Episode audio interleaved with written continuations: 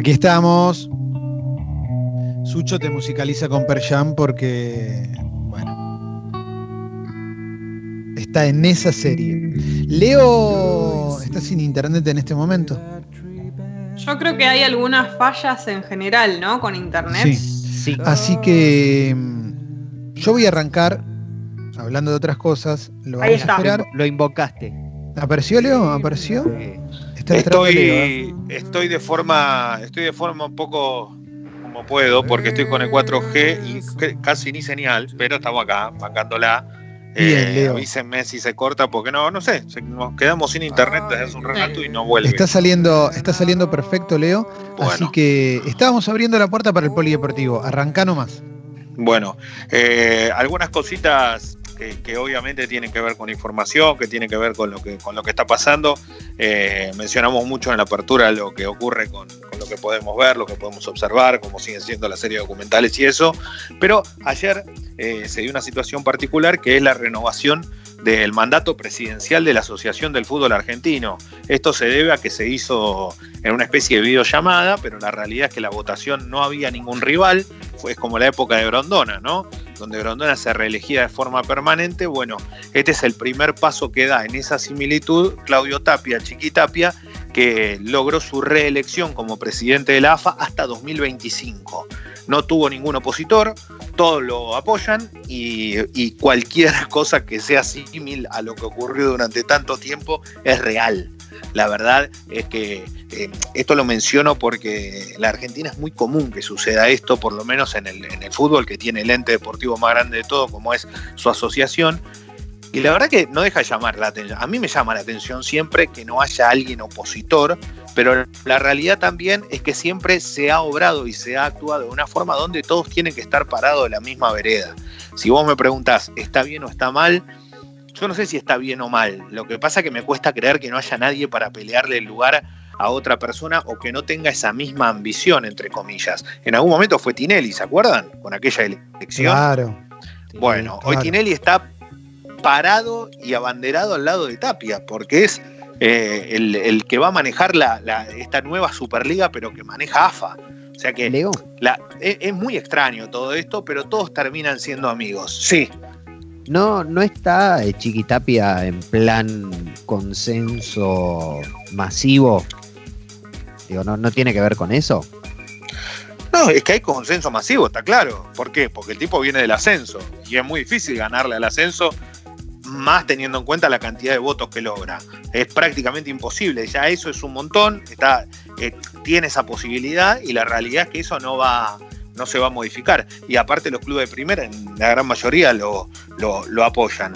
Eh, bueno, salgo de ahí y me voy para, para uno de los clubes más populares del mundo. Me voy para el Flamengo. El Flamengo tuvo una, en medio de la pandemia, mientras están en Río de Janeiro, bastante preocupados por el coronavirus, lógicamente, pero pudieron votar cuál fue el gol más importante de la historia, de la historia de uno de los clubes más populares del mundo. Eh, y la gente lo hizo ganar por escándalo a Gaby Gol y el segundo gol contra River, ¿no? Recuerdan Claro. que River faltaba dos minutos para que termine el partido, dos minutos para que termine el partido y terminaba, terminaba con otra Copa Libertadores y de repente apareció este goleador notable que no le fue bien en Europa el ratito que estuvo en el Inter, pero cuando volvió a Brasil dijo yo quiero jugar en el club de mis amores, quiero jugar en el Flamengo, volvió y el tipo es ídolo total, porque va a ser ídolo para toda la vida, pase lo que pase. Hizo dos goles en un par de minutos que le permitió al Flamengo salir campeón de la Copa Libertadores por segunda vez en su historia. Uno piensa a veces que Independiente ganó siete, que Boca ganó seis, que River y que Estudiantes ganaron cuatro, que River estaba a dos minutos de ganar la quinta. Para el Flamengo era la segunda, porque la otra había sido con sí con el 81. Entonces, vos lo ves Claro. eso y decís, ¿cómo puede ser que un equipo tan grande no le haya no haya podido en tanto tiempo torcer esa historia. Bueno, eh, esta vez sucede desde lo económico, pero también desde una apuesta económica que tuvo que ver con una realidad. Dijeron, hay que traer a estos y con esto vamos a lograr el objetivo. Y lo hicieron. Contrataron a gente capacitada para poderlo llevar a este lugar. Pero así que, eh, Gabigol, imagínense, ¿no? Eh, un día, esto, esto lo cuento como anécdota nada más. Pero un día un delantero argentino que hoy juega en Europa me dijo, me llamaron para jugar en el Flamengo. Sí. Y me ofrecieron lo mismo que en Europa. Y, y no me quiero ir de Europa. Pero ¿sabes lo que es ser el 9 del Flamengo? O sea, yo entiendo la situación, pero Flamengo es como Boca, es como River, o sea, son clubes muy grandes donde vos. Pero para. Eh, eh, yo, esa ambición de jugar en Europa yo la entiendo. Lo que pasa es que la repercusión que vos tenés a nivel global es mucho más grande jugando en un Flamengo que jugando en el Villarreal de España, eso voy. Leo, y el estilo de vida que podés tener, porque también yo calculo, me imagino que un futbolista, si va a un equipo no, no grande de Europa, puede tener una vida súper tranquila, relajada, llegar tranquilo a los entrenamientos, y quizás en Flamengo, viviendo en Río, todo es un poco más caótico, ¿no? Vos sabés que eh, es verdad esto que mencionás, pero eh, tanto, bueno, digo Brasil como Argentina, como en, Buenos Aires pasa lo mismo. Obviamente que están en otro mundo. Yo, yo entiendo que uno va a decir, y pero ¿cómo haces para vino de Rossi y la pasó bárbaro, digo, el tiempo que estuvo en Buenos Aires, ¿eh? jugando para Boca. Y el tipo en Roma y tiene una casa que cuando todo el mundo sabe cuál es la casa de Rossi porque compró un palacio histórico. Entonces yo digo, es medio eh, es medio raro llamarlo de esa forma, pero yo creo que tanto en Río como, como puede suceder en otros lugares, si vos querés, evitás todo eso de alguna forma u otra. Esto no quita que realmente seas un tipo, porque aparte se te abren, yo siempre digo, cuando vos estás en estos lugares, se te abre un mundo de cosas que no te das una idea. Porque la verdad, se te abren hay cosas que van mucho más allá de la plata, de un salario o lo que fuese, sino que van de la mano de los patrocinios que te aparecen afuera de eso. Sí. Y, además, Leo, perdón. Claro, sí. no solo eso, sino que tiene una carga histórica. de vos sos el 9 del equipo que hace de local en el Maracaná lleno. Claro, tal, tal cual. Ya está, después de eso, ¿no? ¿Qué te queda por delante? Pero bueno, esto lo marco porque muchas veces habla de Europa, Sudamérica, y es entendible, obviamente, no es lo mismo, pero la realidad es que eh, a veces esa cosa te genera también un cosquilleo. Y hablando de Boca, eh, ¿se acuerdan que yo les contesto que los salarios, eh, cómo iban a hacer para pagar los salarios, que todos habían propuesto la reducción por el tema de coronavirus y por la realidad es que hoy los ingresos son menores? Bueno, en Boca la gran mayoría siguió pagando la cuota, los ingresos se mantuvieron, eh, le pagaron el 100% del sueldo y el 60% de las primas de abril. Boca es el único club que está al día por completo. La realidad es que esto es un número muy fuerte porque le pagaron todo el sueldo. O sea, todo el sueldo y el 60% de las primas, algo que parece irreal. Ustedes tienen que, comprender que son números millonarios de lo que estamos hablando.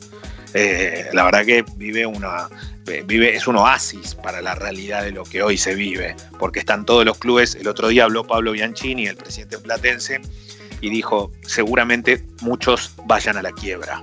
Eh, a lo que voy es que esto va a pasar, me parece. ya hay clubes que no se sostienen en medio de todo esto. Eh, es otro mundo, ¿no? Eh, los clubes más grandes viven otra realidad, Boca vive otra realidad. Algunos han hecho desaguisados económicos y por eso no pueden mantener lo que pasó antes con lo de ahora, pero no es lo mismo, por eso digo que vamos, vamos para adelante con algo que va a ser muy cambiante. Eh, habló Locomotora Castro y tiró una tremenda. Eh, Locomotora, eh, obviamente que es un tipo que ha sido ídolo del boxeo a su manera, porque era un peleador que vos lo veías físicamente y decías, ¿cómo se anima a salir a pelear con este?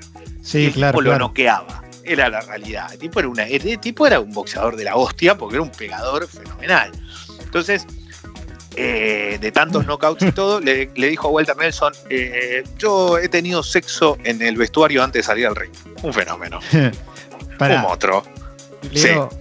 Hay un momento histórico de, de en uno de los Castro. Sí, John David Jackson, en aquella pelea. No, no, no, no. En el ah. programa El Sello con Ramiro Sánchez Ordóñez. No, eso es tremendo, tremendo. Esa anécdota? No, no la quiero contar al aire. No la quiero contar al aire porque es un toque arriba, pero es muy buena. ¿Qué, perdón, en algún momento no pusimos el audio o estilo con gente sexy de una época vieja. Eh, puede ser. Creo que sí, creo que sí. En otra época seguro creo que pasó. cosas peores. sí, es verdad, es verdad. sí, pero es espectacular. Bueno, contemos a. Igual, eh, perdón, ¿no? Eh, en el programa de Ramiro Sánchez Ordóñez pasaron muchas cosas, tales así que no salió más al aire, ¿no, Alessi? ¿Te acordás? Sí, sí, yo me reacuerdo, ¿eh? ¿Te acuerdas que hubo, un programa que habló Julio Grondona y bueno, y pobre Ramiro no, no trabajó más? Dijo que a una población, eh. a un cierto sector etario no, le copa mucho laburar, una cosa así, y. No, no, no, fue. Fue más allá. Fue más allá. ¿Por Ah, qué no sí. había árbitros de una determinada religión? Exactamente. Ah, Y ahí se armó un bolón que barba, con el asado y el vino. Y terminó cobrando pobre Ramiro Sánchez Ordóñez, que, que Sí. no tenía nada que ver. Pero bueno, sí. Sí. bueno, pero pero Bueno. es así. eh, bueno, nada. eh, después, eh, yo digo lo de, lo locomotora Castro porque uno siempre piensa cómo tenés que salir a un ring. Si yo lo primero que te digo es tener que salir a pelear con un tipo mano a mano en un ring, tres minutos por round. Y gana el que, el que dura más acá, o el que pega Sí. primero. Yo creo que tenés que salir con toda la adrenalina, pero con una gana. Bueno, el tipo dijo que eh, tiró todo, tiró abajo todo, porque si dice esto es, no, yo así salía más tranquilo, más relajado, no, una cosa. Ah, eh, Locomotora Castro, eh, que fue aquel que, que tuvo uno de los knockouts más grandes de la historia del boxeo, no solo argentino, porque también Sí. fue una pelea histórica con John David Jackson, donde eh, todos pensaron que se venía el knockout del Morocho y terminó siendo eh, Locomotora que sacó una piña de milagrosa y lo, y lo terminó derribando, que creo es uno de los gritos más. Bueno, ¿sabes qué? Me acordé de eso. Es lo más Rocky de la historia que se vio en el, en Sí. el boxeo, Sí. por lo menos con alguien argentino. Sí, ¿y te sabes de qué me acordé con eso? Que, que mientras veía la serie Jordan, mientras veo cosas viejas, Mm. mientras esto, mientras el otro día yo les contaba al aire y le decía, ¿quién no se acuerda dónde estaba el día del gol de Canigia a Brasil en el 90? Claro, obvio. Ellos que lo vivimos siempre hablando, ¿no? Sí, Pero digo, a- a- por más que sea más chico, un poco más grande, pero ¿quién no se acuerda dónde estaba, no sé, los, pe- los penales de Chiquito Romero cuando lo atajó contra Holanda, para que venir, no, o, o- o la medalla de oro del básquet en, en, en Atenas? Entonces, cuando vos empezás a recorrer todo eso, lo primero que me acordé es que yo me acuerdo muy bien dónde estaba el día de la piña de, de, de- de locomotora Castro. Imagínate que Sí, el sí, salto que pegué, viste, como esas cosas que uno se acuerda. Eh, y bueno, lo de Tyson y Holyfield, ¿se acuerda cuando le muerde la oreja? Yo Sí, todos sí, más o total. menos recuerdo ese momento, qué estábamos haciendo, o Total, dónde total. estábamos. Porque esos eventos te llevan a que vos sabías que hubo una preparación especial. Por eso te No, pero acordás. pará, te digo algo, lo, lo- lo Sí. de, lo de locomotora Castro, si yo mal no recuerdo, fue a la tarde. Sí. No fue de noche, fue a la tarde para mí. Eh, sí, y, y sí, sí, sí, es verdad, no era tan tarde. Tipo exactamente. 6, 7 de la tarde. Sí, es Para, verdad. para siete- mí era fue la una, tarde. una- una cosa así, Sí. porque yo estaba yendo a la cancha a ver a, a- Sí. a Independiente en Caballito. Yo me acuerdo. de Bueno, 6, 7 la sí, tenés razón. Era la tardecita, no eran, Sí, no eran esas peleas nocturnas tan tarde. Aparte, en esa época estábamos acostumbrados a la madrugada de Julio César Vázquez en Japón, viste, todos esos horarios que vos decías. ¿cómo? Pues, pero bueno, viste Canal 9 y pues, toda la imagen ahí. Lo único que se veía bien era la, la palomita y el 9, nada más. Después viste que todo lo, lo agarraba medio coté. Eh, Sí, pero eh, después era, yo digo estas cosas porque siempre te marcan, o por lo menos siempre te llevan a la memoria. Yo soy un tipo de poca memoria y, cuando, y estas cosas las tengo muy presentes. Eh, Sí, sí, entonces sí. por algo, por algo te, te- te hacen ruido. Eh, no sé si vieron la foto del fanático con el fanático del Leeds con Marcelo Bielsa que lo cruzó por la calle.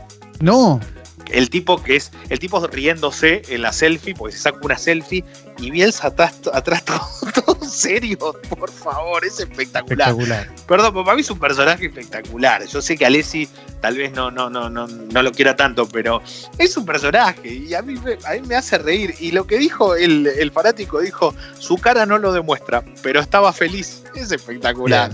¿Por qué Alessi no lo quiere? ¿Por qué hace gestos? Ah, Y bueno, bueno. porque es, porque es, eh, porque es la, es, está bien, tipo de central. eh, Bielsa es, es, es el emblema máximo que tiene Newell, por encima de cualquiera, salvo del Tata, creo yo, pero el resto son todos, están todos en la misma. Bueno, pero Alessi no podés reconocer.